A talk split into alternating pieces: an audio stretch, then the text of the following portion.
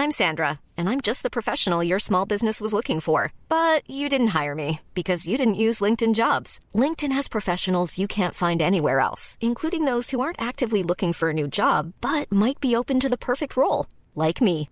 In a given month, over 70% of LinkedIn users don't visit other leading job sites. So if you're not looking on LinkedIn, you'll miss out on great candidates like Sandra. Start hiring professionals like a professional. Post your free job on linkedin.com/spoken today.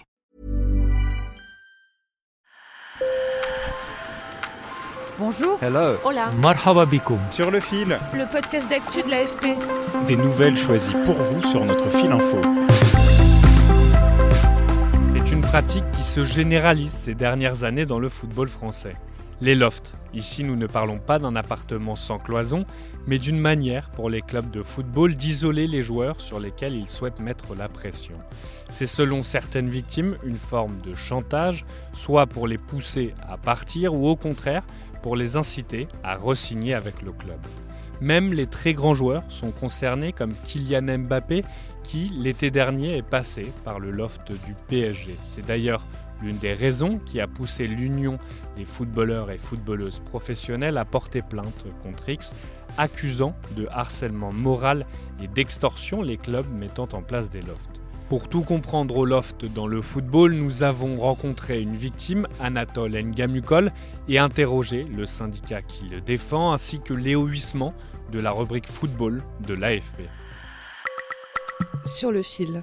Anatole Ngamukol garde un goût amer de son passage au stade de Reims. Après avoir contribué à la montée en Ligue 1 en 2018, l'attaquant a été mis au placard au cours de la saison suivante, puis licencié avant la fin de son contrat. La mise à l'écart que j'ai subie m'a anéanti intérieurement. Après, extérieurement, j'étais obligé de faire bonne figure quand je m'entraîne avec l'équipe jeune qui n'ont pas acquis encore certaines compétences comparées à mes compères de l'équipe première qui ont déjà une certaine expérience. Vous voyez que déjà dans mon jeu, il y a un impact qui est subi. Car être dans le loft implique de ne pas pouvoir s'entraîner avec son équipe. En plus, je je pouvais même pas participer euh, au match de l'équipe réserve. J'étais banni du vestiaire. Je devais pas être euh, à la photo d'équipe. Vous voyez, euh, quand il y a opposition équipe première, équipe deuxième, je suis en train de faire une séance physique à côté tout seul. L'ancien attaquant a réussi à faire condamner son ancien club pour licenciement abusif et harcèlement moral.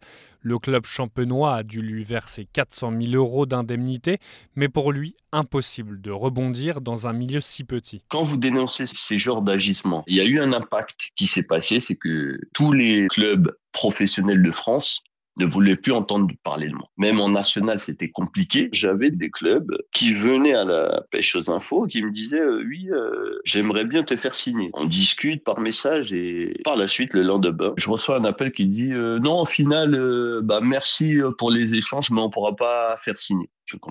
La création de Loft est acceptée entre deux saisons, mais encadrée par l'article 507 de la Charte du football français, qui fait office de convention collective.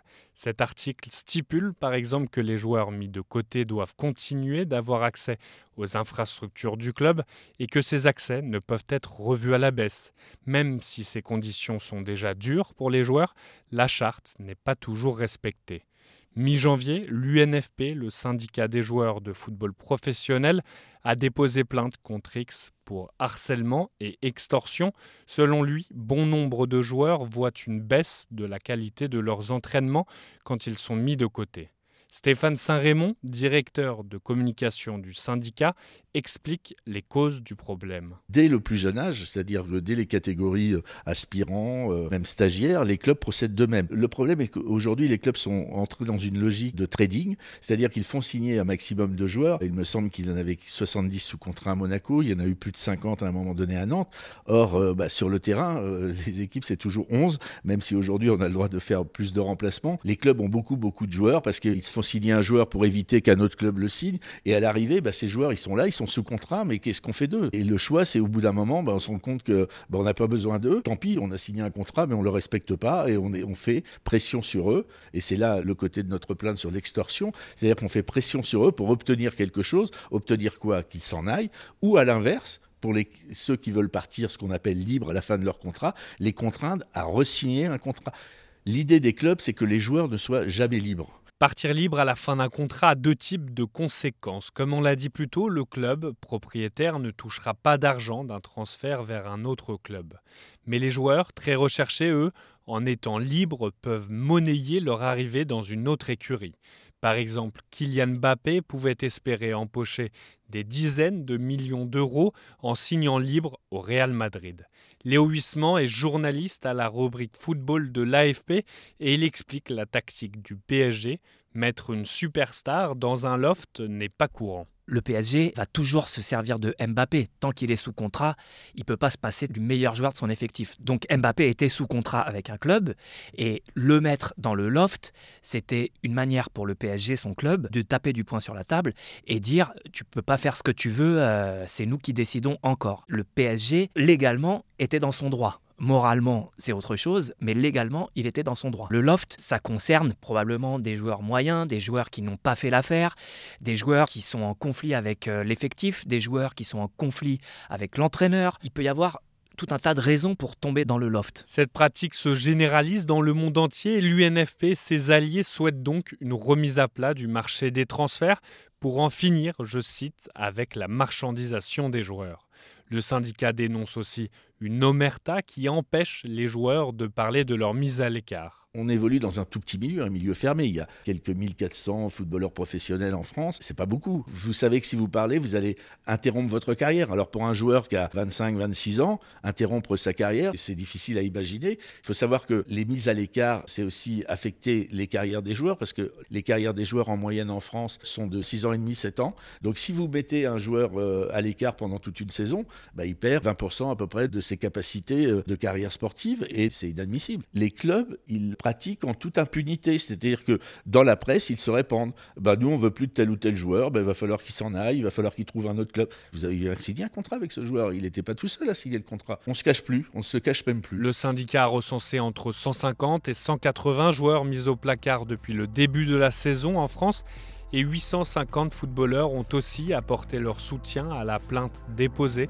par le syndicat, de quoi mettre la pression au club en France lors de la prochaine période des transferts. Merci d'avoir écouté cet épisode. Je suis Martin Zuber. Sur le fil revient demain. Et si vous avez aimé, vous pouvez vous abonner et nous laisser plein d'étoiles sur votre plateforme d'écoute préférée.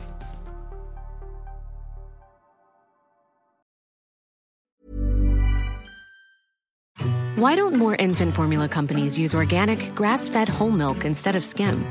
Why don't more infant formula companies use the latest breast milk science? Why don't more infant formula companies run their own clinical trials? Why don't more infant formula companies use more of the proteins found in breast milk? Why don't more infant formula companies have their own factories instead of outsourcing their manufacturing? We wondered the same thing. So we made ByHeart, a better formula for formula. Learn more at byheart.com.